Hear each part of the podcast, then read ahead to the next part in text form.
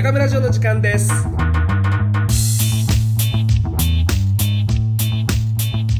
こんにちは中村城の時間です。本日も見切り発車していきたいと思います。よろしくお願いいたします。はいというわけでですね本日は収録を土曜日の夕方に行っております。普段は日曜日の昼営業終わってから、えー、収録してるんですが今日はちょっとですね、えー、早めに前倒ししてやっています。というもというのもですね先週ちょっとちらっとお話ししたかな。先週かその前か、えー、忘れましたが、まあ、その辺りで話を少し触れたんですが、えー、明日の夕方にはですね、えー、家族で大山、えー、鳥取県と鳥取県になるのかな、まあ、あの鳥取と岡山の県境に位置する中国山脈の、えー、一つ大きな山があるんですけども、えー、そちらに宿を取りましてですね明日は中村サミットを開こうということでですね家族会議をしに行ってまいります。この家族会議はまあうん単純に旅行をするとかっていうスタンスではなく、えー、本当になんか今後の人生設計みたいなところをこうみんなで共有しようということで、行くんですが、えー、まあ、もちろんうちの奥さんとあとは小6の娘小3の娘あと一番下が3歳のチビがいるんですけどまあ3歳のチビはさすがに理解しないと思いますが、まあ、上の小6の娘なんかはもう完全にこういう長期戦略というか長期的な視点を持ってもいい年だと思いますし小3の娘にしてもなんだかぼんやりなんかそういう話を聞くだけでも何か得るものがあるんじゃないかなと思っておりましてですね、えー、以前ブログに少し掲載したことがありますが人生年表なるものを作りましてですねそれぞれのこう家族家族構成ごとにこうライフイベントがこれから何が起こるかうちの両親はいつ死ぬかとかうん、まあ、いつ頃介護が必要になる年齢に到達するかその時自分は何をしてるかみたいなものをですね客観的に見るための年表を作りました、えー、それをですねみんなにこう見せてでもちろんこう僕自身が何をこの時までに何をしなきゃいけないかとかどういうことを目指してやってるかみたいなことをみんなで共有してですねあのこう一丸となってねやっていきたいなと思っておりましてまあそんなことをやるわけなんですよ。まあ、そのために、えー、明日の昼にはですね早々に岡山を出発して、えー、出かけていく予定になっております。まあ、そもそも何でこんなことを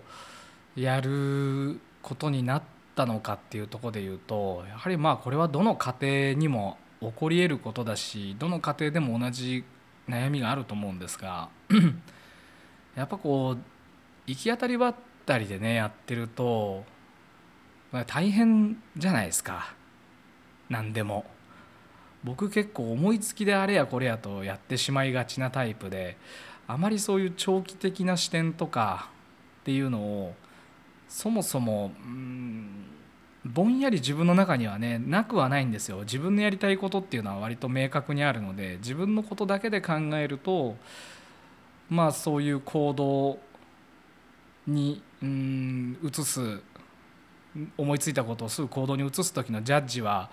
割と楽勝なんですよね。自分にとってこれはいいか悪いかっていう判断なので。で基本的にはもう嫌いなことはしないし楽しめないこともやらないし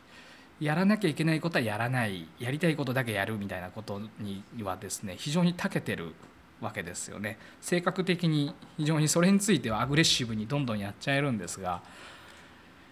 えー、一人じゃないですよね。奥さんいて子供がいてっていう環境でただみんながみんな何か我慢しながらやっていくのって辛いですよね。何のために家族やってるのかがなんかブレブレそうというかブレちゃうなと思っててやはり自分のやりたいこともやりたいし奥さんのやりたいと思ってることも叶えてあげたいし子どもたちの将来のことについてもやっぱり子どもたちがやりたいなと思ったことに対してうん、できるだけこちらが全力でこうアジャストしていきたいなと思っているのでそれぞれの人生に何が起きるかっていうのをお互いに知る必要があるなと思うんですよね。でその家族の問題問題というか課題これからこう解決していかなきゃいけないこととか自分のやりたいことを叶えるために乗り越えていかなきゃいけない山みたいなものは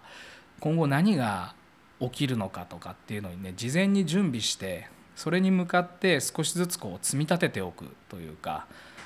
まああの一歩ずつ前進していっていずれその山が来た時にちゃんと乗り越えれるようなこう体力をつけようということを目的にやってるんですよね。で去年も一昨年もやったわけじゃなくて今年からやるし今回初めてそういう中村サミットとかって言ってふざけてますけど、まあ、そう今回初めてまともなそういう家族会議をやる予定なんですよね。で時間にしたら大体1時間ぐらいかな。1時間2時間は多分集中力が子どもたちが持たないだろうと思うんで多分1時間ぐらいで概要をこうお互いに共有するみたいな時間に使うと思うんですが、まあ、そこからこう抽出された具体的な課題を、まあ、奥さんと2人でじゃあそういう課題に対してどういう準備が必要かっていうのを書き出してですね、まあ、計画に立てていこうと。でそういう家族の計画ありきで仕事をしていこうというのが、まあ、発端になってましてですね、まあ、ここで僕にとって重要なのはやっぱり家族全体の、所得ですね。奥さんは基本的にはパートとかバイトに行ってないのでもう一馬力僕の収入だけでうちの家計は回ってるんですが今のままいくと絶対にうまくいかないその何もかもがあの満たされるわけじゃないっていう状況なのできちっと僕はそこにこう決められたこう予算をですね出せるように頑張って仕事しなきゃいけないですし奥さんは奥さんで収入こそありませんがあの家計を守る役割というか予算割りをして、まあ、それぞれのこう家計簿ずっとつけてますからそこに予算を割り当ててまあ良かった悪かったみたいなことをきちっと集計を取ってもう店でいうとこの本当帳簿と同じですよね。家計簿つけてうちでいうと帳簿をつけてで月締めをしてで PDCA 回していく、まあ、そこできちっとこう良かったのか悪かったのかこれは目標に向かってきちっと進めてるのかどうかっていうことをですねちゃんとこうお互いに共有できるように見えるようにねしていきたいなとこう思ってるんですよね。でこういうことを子どもたちにもきちっとこう伝達してこう共有できるようにしておきたいしうちの子どもたちは家計簿家計簿じゃなくてお小遣い帳をつけてるんですけどまあ損益ですよね PL をつけてるんですよね。あのもらったお小遣いから何月何日に何を購入していくら使って残高がいくらかっていうのをきちっとつけてですね月末締めしたものを、え提出するんですけど、まあ、その時に財布の中にある現金残高とこう記帳してきたお小遣い帳の残高がきちっと一致していることを条件に次の翌月のこう給仕を払うそのお小遣いを渡すっていうことをやってます。まあ、小6の娘なんかはもう本当にこまめにこまめにつけてノートいっぱいにこうね何を買ったかこまごま書いてきちっと管理してますし真ん中の子は真ん中の子で小3なんですけど計算はできるんですがまだやっぱ習慣づいてないのでもうはちゃめちゃな感じですね。例えばあの最近あったのが、えー、1,000円のお小遣いを渡すんですがうちの子にはその1,000円のうちに、まあ、仮に100円のものを買ったとするじゃないですか。で1,000円札で払うんですよね。100円のなんかこうお菓子を買いました1,000円払いましたで900円のお釣りが返ってきた時にその900円をもらったお金として計上するんですよ。なのであのお釣りをもらえばもらうほどあの残高が増えるっていう 不思議な帳簿をつけててですねいやこれ血だなと思いましたね。もう僕もそのレベルで帳簿をやらかすんで、まあ、こういうねトレーニングなんで、まあ、その間違えることがあればそこを訂正してでこれ訂正をするのはですねうちの長女のお姉ちゃんの役割で特にそれをしなさいと言ったわけじゃないんですが上のお姉ちゃんはその真ん中の子のえー、お小遣い帳を見ながらブーブーブー言うてますね、はい、もうあの有能な税理士さんみたいな状況に、まあ、なってましてですね。面白い面白い光景ですが、まあ、そういった形でやはりきちっとその自分のこう状況を把握してコントロールするっていうことが、まあ、何より大事なんじゃないかなと僕は思ってまして、まあ、そういうことをね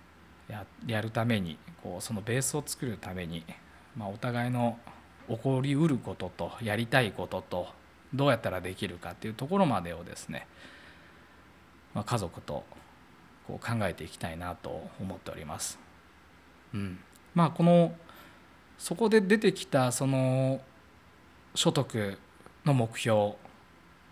なんかが結果としてはうちの、えーと、経常利益に直結してるわけなんですよね。まあ、やっぱ大目標から作っていくというのが鉄則なんで、まあ、その所得の目標ができてそのターゲットに対して経常利益いくら上げなきゃいけないかっていうのが発生します。でそこから逆算して、まあ、過去のその統計なんかも使いながら今度は売上の規模までそれを逆算していくんですよね諸経費管理費がいくらかかったのかとか原価がどうだったとかでそのためには売り上げがいくら必要でその売り上げを得るためには僕の持ってるコンテンツかける個数ですよね。発生する件数によって売り上げが発生するんですけどもちろんその所得を上げようと思うと一つは単価、えー、っと持ってるコンテンツそのものの価値高い価値のものを高い価格でいかに販売できるかっていうことかもしくはその件数発生する件数を増やすかのどちらかになると思います。で基本的には発生する件数を増やせば増やすほど時間をロスしていくので必要になる時間工数が増えますのであまりにも時間工数が増えると今度人が足らないとかね、まあ、そのいわゆる手が足りない状況が発生するのでそうなるとまたこう人を雇って管理費が増えてみたいなことをね行ったり来たりしながらあのその自分の経常利益ターゲットに対してこう数字を組み立てていくっていうことをまた来年の事業計画に落とし込んでいくということと同時に来年だけではなく3年とか5年とか中長期的な目標でもっと言うと本当に長期的なもんで言うと10年とか20年後にはこう自分の状況はこうなってなきゃいけないっていうのが、まあ、その家族会議から割り出されますのでそういうものに向けてですね実際に実際に何ができるかっていうことと照らし合わせて今日明日いきなり取り組んで結果が出るものじゃないのでやはり今日取り組んでることや今週取り組んだこと今月やったこと今年やってきたことっていうのが身になるのはやはり1年2年やっぱ3年5年と必要になると思うんですよね。そういうものをあきちっとですね計画にしていきたいなと思っています。ね今日もお堅いですね僕の話は。もうここ最近全然ふざけないでねあいつふざけなくなっちゃったなと寂しがってる方もいると思うんですがもうね本当に僕切羽詰まってるんでもうこればっか喋らせてください。本当ね今人生のまあまあな山場谷かもしんないですけどまあどっちか分かんないですけどまあまあエッジに立ってますね僕は。完全にエッジにいるのが分かります。土俵際ですね。まあ、こういう追い込まれた時にね自分っていうものがあらわになると思うんですよ。で逃げ出すこと、まあ、例えば家族を捨てたりとかねして逃げ出すことお店を畳んでも逃げちゃうとかね、まあ、やろうと思えばできなくないことでしょうけど、まあ、そうはしたくないわけですし、まあ、こういう追い込まれた状況だからこそそれを乗り越える術をね身につけていきたいですよね。できると思うんですよ。まあでこう世間からすると本当ちっさな小さな小さな商店と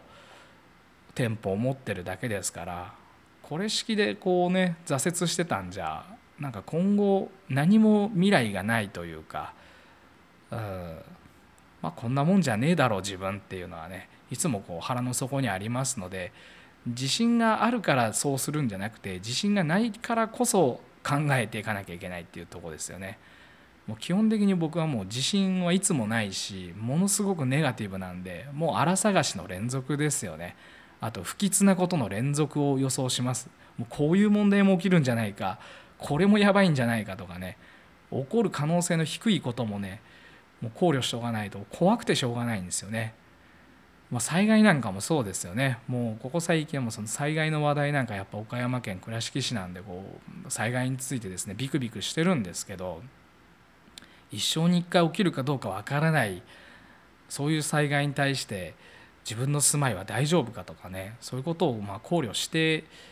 いきたいタイプです。何も考えずになんとなくここかなみたいなのはちょっと性に合わないのでやっぱ考えて石橋を叩いて叩いて叩き壊して一旦全開させてですねもう一回自分で作り直す石橋はまあ作り直すっていうのが自分のモットーでありますので、まあ、そういうことをねやっているんですよ。ね全然ふざけないですよ。はい まあ、まあそんな感じでこういろいろ計画の立て方とかそのフローをですねまあ、いろいろ工夫して もうずっとこう何年も何年もやってきてるんですが少しずつ精度が良くなってるなっていうのを感じてますし、まあ、こういうのをやっぱ共有していきたいのでこのラジオであったりとかセミナーの講師を受けたりとか、まあ、そういう動きに今つながってってるんですけどやはりこう人に自分のやったことを人にこう伝える段階ではやはりまたさらに精度のいい整理をしとかないとなかなかうまく伝わらないということを痛感してまして本当にこういい勉強させてもらってるなとこの今の状況はですねいい勉強させてもらってるなと思います。もう時間も本当になくてねお金も十分にあるわけじゃないしこういう状況であんまりにもいろんなことに手を出しすぎるのは失うものが多いかもしれないんですがまあ、そんな中でですね自分にとって必要なあのことにはどんどんやっぱ投資をしていかなきゃいけないとも思ってますので、まあ、なるべく自分に負荷がかかるものも筋トレみたいなもんですよね、まあ、僕あんま筋トレ好きじゃないんでやらないですけど、まあ、あのそういう自分に負荷のかかることっていうのを積極的にチョイスしてやっていくつもりでいます。えー、11月の、えー、頭たかな。スケジュール的には、えー、11月の10ごめんなさい19ですね。11月の19と、えー、あと決まってるのが12月の10日。この2日間はですねもうすでに日付が決まってるんですが愛媛の方にお邪魔しましてですねセミナーをさせていただきます。で1回目11月の19日の方はですね、まあ、今まあ、だーっと喋ってますけどこれをもう少し整理して、えー、何を計画のターゲットにしていくかっていうことであるとかそこまでどう組み立てるのかとか僕はどうやってそれを組み立ててるのかみたいなことをざっとこう23時間の間で説明解説というか、まあ、発表したいなと思ってます。11月の19ですね。でそれをまあ聞いていただいた上でですね今度は12月の10日ここで今度は逆に皆さんの,、まあその受講していただいた方たちの目標計画こういうものに、えーとですね、落とし込んでいきたいなと。この12月の10日に関してはですねもう実際の計画を立てていただく。ただまあできるだけ大きな計画を立てるべきなんですがとは言っても信憑性に欠ける場合もあると思うんですよ。僕が言ってることが全てではないのでちょっとまあ疑いもありますよね。当然それはあの全て鵜呑みにする必要はないと思うので、まあ、3ヶ月ぐらいで回せるような小さなまずは計画を立てていただきたいなと思ってます。でそこで実行してみて3ヶ月の集計を取って結果が出るならばそれを少し拡張していくとか、もしくはもっとね大きな計画に落とし込んでいくみたいなことが3回目これはま年を明けてからを予定しててまだ日程は決まってないんですが3回目につなげていけたらないいなと思っております、ま、かなり有意義な時間にはなるんじゃないかなと僕自身は思ってますしあの僕も全力でここに対してはですねもう前々からこういうことをぜひお伝えしたいと思ってましたので、ま、やらせてもらおうかなと思います。僕はあんまりこうね技術講習とかっていうのは正直行ったことがないんですよね。まあまあ行ったことがゼロではないんですが、まあ、何度か行ってあんまり興味がないというかだから僕は僕なりのやり方があればいいし基礎は基礎はセミナーに行って覚える必要性がある方もいると思いますし僕はあんまりそういう基礎の部分っていうのはもうねリズムでどんどん詰めていきたいのであんまって見てる見てるだけっていうのはね苦手なんですよね。なんかもっとこう自分の集中できる時間でガツンとやっちゃいたいので、まあ、あんま行ったことないんですが逆に僕もだから技術講習とかをねやれるようなこう立場にないし、まあ、あんまりやりたいとも思ってないしというところで僕ができることを皆さんにこうお伝えできることは何かなって思うとむしろまあそういうテクニックの部分じゃなくてもっとロジックの部分っていうんですかね。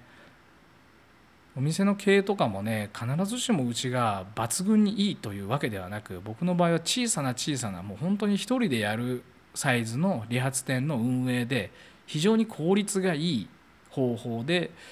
店を運営していてそのその余分に余した時間を使ってもう一つ事業をやってそちらも効率的に回して物販につなげていったり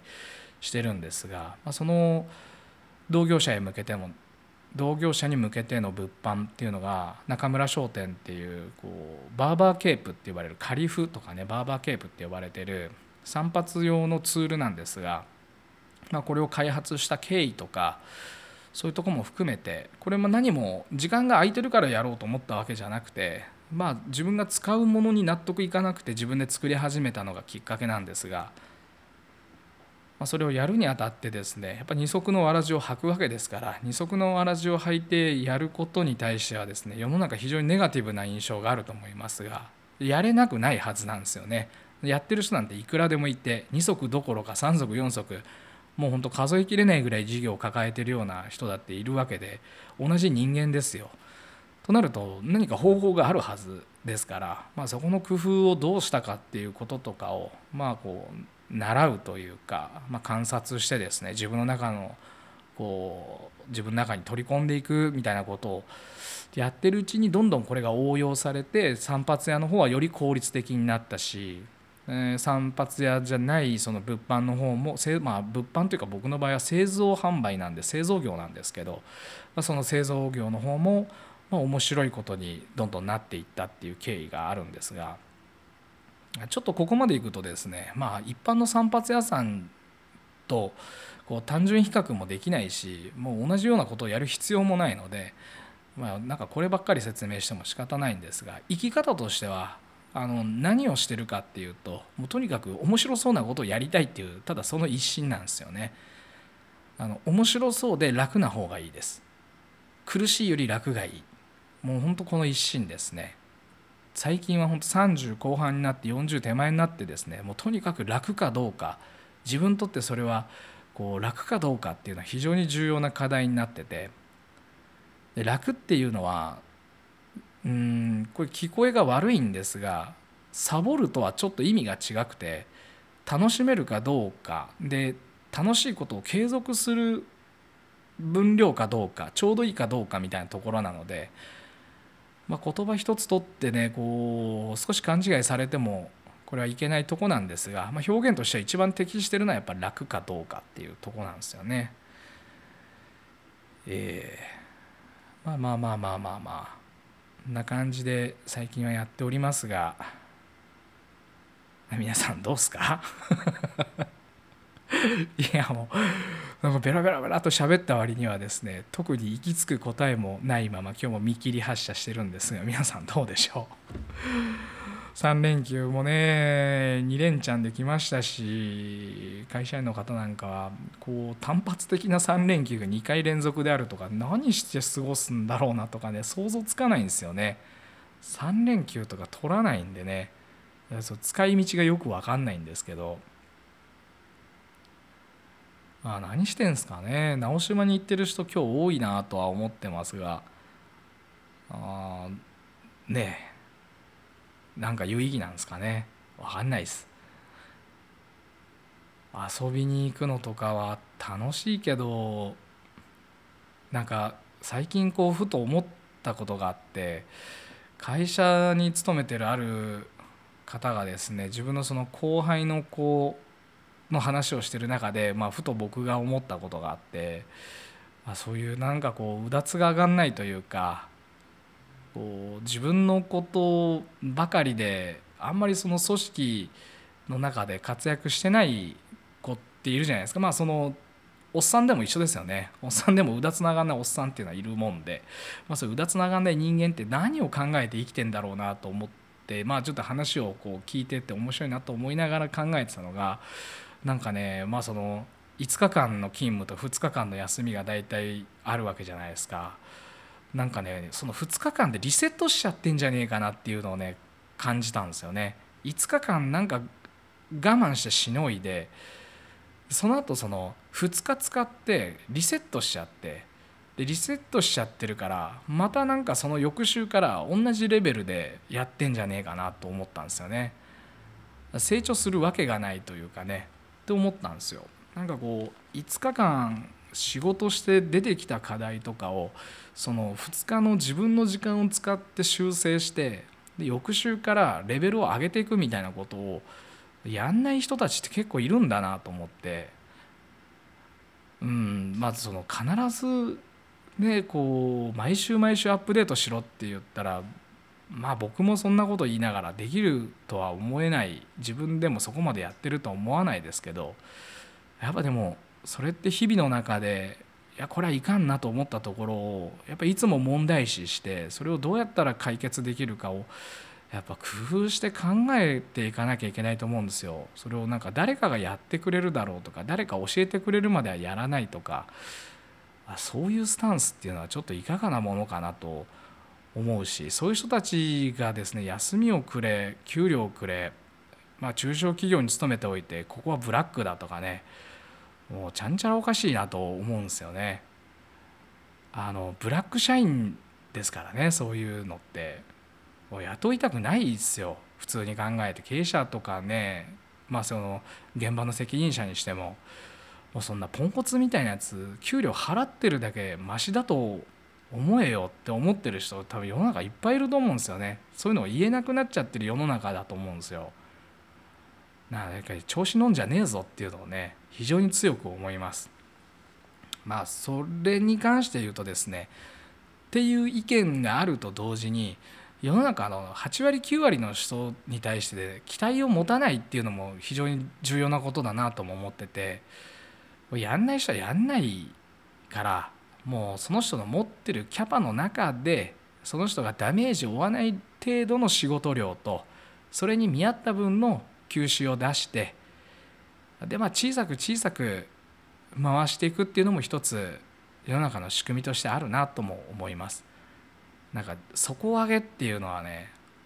なんか難しいですよね最初から参加してる人をベースに底上げっていうのは基本できないと思ったりしてますね、まあ、僕人雇ってないので今状況的には誰も雇ってない状況になってるのでまあこんな僕が言うのもあれなんですがなんかね過度な期待をしちゃいけないなと思ったりもしましたねうんどちらかというと僕はもうすごいこう人に人を過大評価するところがあるっていうのを指摘されてることがあってまあなんかたびたびそういうふうに言われててあまりピンとこなかったんですよね。あの勤めてくれた人たちの中にはですね非常に優秀な人もいましたしもうどうしたお前っていうやつもいたしみたいなレベルで、まあ、いろんな方がいる中でなんか僕が思ってるほど周りの人たちはそう評価してなかったりする時に何かこうギャップを感じてたりしてたんですが、まあ、なんかそういうところかなと。どういうところですか？そういうところなんですよね。そういうとこってどういうとこなんですかね？まなんかこうどう言ったらいいかな。なんかもっとすごい勢いでこうダイヤの原石みたいなもんだからもうどんどんアップデートしてそれも僕が磨かなくても自分でどんどん磨きをかけてですねすごいやっていくんだと思ってたらあれはね実際には磨いてやんなきゃダメなんだなっていうことをこう思ったりした時に結構ねどっと疲れが出るんですよ。めんどくせえなと思って。僕も楽な方がいいんでだから人の世話まで焼きたくないですよね。性分的に。だからめんどくせえなと思っちゃって。だからせっかくのダイヤの原石も僕磨かないもんだからただの石ころにしちゃうみたいなとこがありましてですね。まあ、そういうとこがあったんでこれまでやってくれた人たち僕のとこで、うん、勤めたりとか仕事した人たちとに対してですねなんかこうバッと花を咲かせる前にキラッと磨磨いてきれいに輝く前にですねまあ戦線離脱をさせてしまう状況を作ったのはまあ自分の責任なんですが、まあ、そこのそこまでのなんかこうこう雇用する側と雇用される側のこう立場の違いっていうのはあるんだろうと思うんですがなんかもっとねもう自分でやれよと思うんですよね僕は。なんかこう思いませんか？これを聞いてる大半の人たちは多分おそらくおそらくこういう話に耳をこのもう30分傾けてる時点でどちらかというと誰かを雇ってる側か雇った人を管理してる側の人たちだと思うんですがもうほんとね参っちゃうなと思うことってありますよね。これはまあなんか愚痴を言いたいわけじゃないのでなんか具体的なあれはないんですがまあなんか世間世間の人たちを見ても苦労してる人たち多いなと思いますよ。若い今日今日なんかウィキウィキじゃねえや、えーと、ニュースピックス見てたら東大生の女の子があ、えーと海外のあれはどこだろうなエストニアかなんかにこう仕事のために仕事のためには東大を卒業してエストニアで働きたいと思って働き出したけどそこがブラックだったから2ヶ月で辞めて帰ってきたぜみたいなのをこう記事に書いてるのがあってそれまあ見てたんですがまあいや賢い人で状況分析も非常によくしてるなと思って見てた反面なんかそんなそんなにこうノールックでいっちゃうんだと思って思なんていうんですかね。東大出てる割にはあんまこう脳みそ使ってねえんじゃねえかなみたいなところもあったりとか。ただ自分が23歳の時っていうと何したかな？まあ大学卒業だと22か、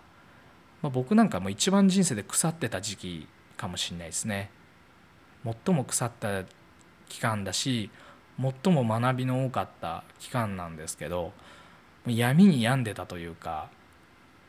あの自暴自棄みたいにもなってたし、まあ、とにかく周りにも迷惑を非常にかけたし自分に対してももう全然こうなんでしょうね負荷がかかってないというか無用な負荷自分でまいた種に苦しむみたいなねこうなんか良くない時期だなとは思うんですけどでもそのその反発というかその反動で僕23で独立したんですけど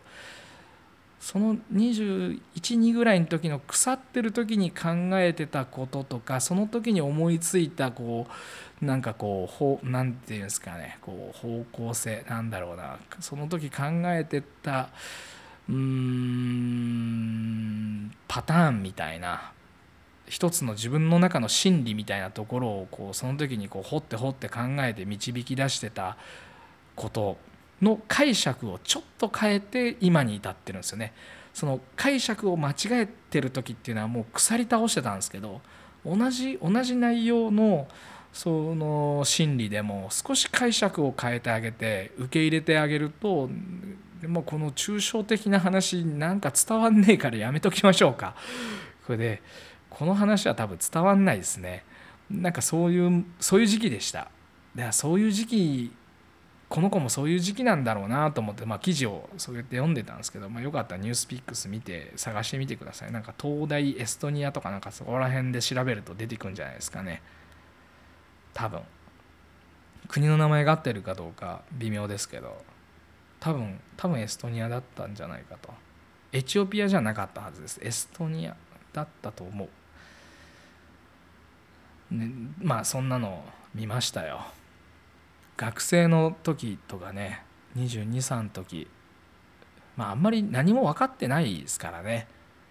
何も分かってないし何も知らないし知ろうとも思ってないし内へ内へこもってすごいこう自閉的な時期だったんですけど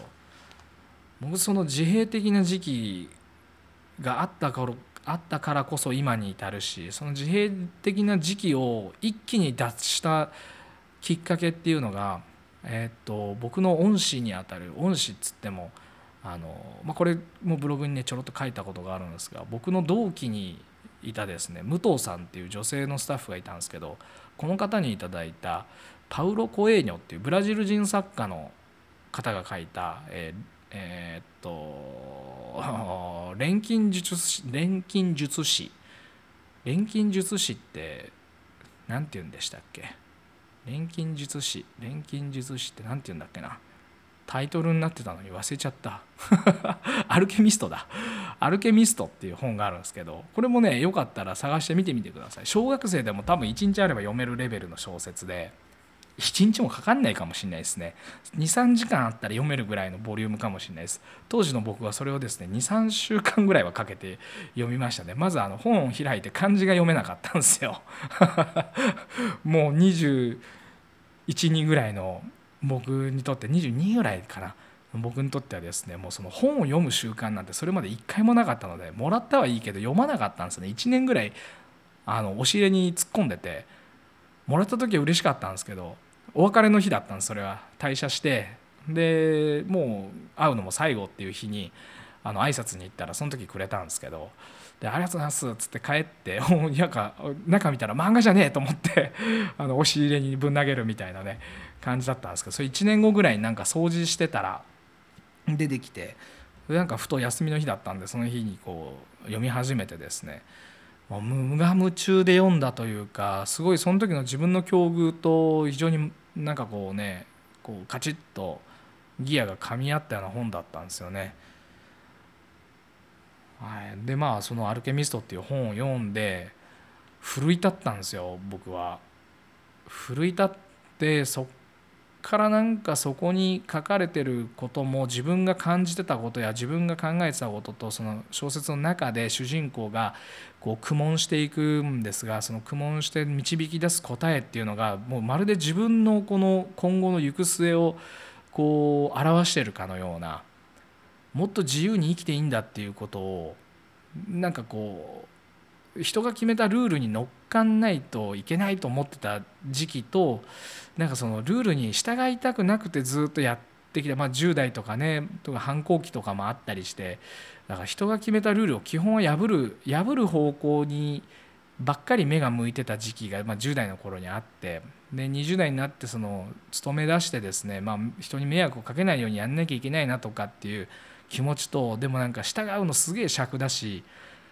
なんかそもそもこのおっさんたちが言ってることはこれ正しいのかみたいなことの苦悶をしてる時期で、まあ、そんな時にその本に出会ってですねこうパッと開けたようなそういう本だったんですけどで結果としてはですね、まあ、おっさんたちの言ってたこと大体正しかったとまあ正しい間違ってはなかったと今ではちゃんと理解してます。でその時の自分にそういうのを理解する能力がなかったから理解できなかっただけでただ理解できないのに従う必要がないっていうのがまあその時僕がこう導き出したその答えの一つなんですけどやはりね人間大事なのは自分で考えることですよ。人に教えられるんじゃなくて自分で考えて考えた答えが人が言ってることと似てきたらなんかいいぞってなればいいんですよね。その評価の指数として他人が言ってることは聞きゃいいんですけど大体ねあのこれもうすごい愚痴っぽくなってきましたね今日。いいですね。調子が出てきました。ちょっと愚痴を今日は言いましょうね。あのね 言葉を慎重に選んで言うとクソみたいなやつが言ってるアドバイスって聞く必要ないと思うんですよ。言葉選んで言うとですよ。憧れない人が言ってる言葉ってね基本言うこと聞く必要ないですよ。だって尊敬もしてないやつが言ってることなんて従ってたらそいつになっちゃいますからね。そんなやつが言ってる言葉をね聞く必要がないと思います。だから会社とかでとは言ってもそいつの言うこと聞かないと会社回んない場合があるじゃないですか。で僕は会社員じゃないし会社員になろうとも思ってないしそこでこう我慢して得るものよりも失うものが大きいタイプなのでもう堂々とそういう時はね言い返してやればいいし僕はですよ言い返してやればいいしまああのおそらく今の僕ならあのちゃんとリズムでそいつを殺せますね。だからその今思い出すですね本当にこう学校の先生のいくつかとまあ仕事をしてきた中で出会った幾人かとリズムで殺してやる殺してやりたいなと思うやつがね、まあ、いっぱいいますよね。あの暴力じゃなくてね。暴力じゃなくてちゃんと言い分としてリズムで殺してやれるやつっていうのがねいっぱいいます。それはなぜそうなったかっていうとやっぱ僕が理屈で考えてきたからだと。それは自分で導き出したし自分で考えたからこそここに至ったと僕は思ってるんですがだからやっぱ22歳ぐらいだとねやられちゃいますよね。なんかいいか悪いかも判断がつかないんで、まあ、そういう時の判断材料としてはもうそいつが尊敬できるかどうかだけでいいと思います。尊敬できるやこいつは尊敬できるなと思ったやつが言ってればあの、まあ、耳を傾けてもいいと思いますしなんかまあその時に気分が乗らなきゃもう乗らないで僕は構わないと思うんですがもうなんだろうなもうどうにもなんないおっさんとかでもただ上司であるとか自分のそのねこう目上にいる人間だったとしたらもうそいつはただ年を食ってるだけのクソみたいな人間なんで。もうそういうやつの言ってることはですねもう基本聞かない聞かないですよね。もっと大きな心を持って言うとそいつをそいつをどうにか使えるやつにしてやれるようになるのが本当にこうできる人なんでしょうけどもうもうもうもうそんな余裕はないのでもうね耳栓でいいんじゃないかなと思ったりしてますよ。ねもう組織には全然向かないタイプであのどうにかしがみついていかなきゃいけないんですけど僕はこの自営業という生き方に。社会に出た途端に本当にポンコツオブポンコツ本当使えないやつになり下がるはずなんで絶対僕しがみつきますよ。意地でも最後死ぬまで僕はもうこの自営業を全うしていきたいなと。そのためにはですね日々まあやっぱりその継続するための知恵をつけていかなきゃいけないので、ま、一生懸命自分のこう環境を守るために勉強もするしうん学ぶしってところをね懸命にやりながら生きていきたいなと思っております。これは何でしょうね？夜中書くラブレターみたいなノリなんですかね？昼と夜とまた変なちょっとテンションの違う変な感じが出ましたが、まあ、今日はこんなとこで終わりたいと思います。ノーミュージックでここまで来ましたね。あこれあの言おう言おうと思っていつも忘れてしまってすいません。こちらでですねあのジングルジングルっていう最初のあの音楽とか途中途中の音源とかですねうちの中村ラジオの時間ですのロゴとかこれ作っていただいているのはですね仮面夫婦プロジェクトをやっておられます。さざ波夫妻。でさざ波夫妻の夫の方ですね。旦那さんの方。かっこひも。過去ひもなんですが、まあ、もうすぐこのご夫婦はですね離れ離れに離れ離れにネガティブな暗いやつじゃなくてあのお仕事でこう遠距離になっちゃうのでもういつまでも紐じゃいけないぞっていうことで奮起して今一生懸命仮面作ったりイベント出店したりお仕事してますのであのぜひ覗いてみてください。超超超才能豊かな方だしあのリスペクトしてる人たち夫婦の一組です。もう僕も僕の奥さんも子供たちもみんな首ったけですね。すんごい人たちなんですよ。なんか具体的に出てこないけどすんごいんです。大好きなんですよね。のさざ波さんにあのご協力いただきまして、この中村城の時間ですはやっておりますので是非チェックしてみてください。いや変なテンションでやったな。本日ここまで。また来週お会いしましょう。さようなら。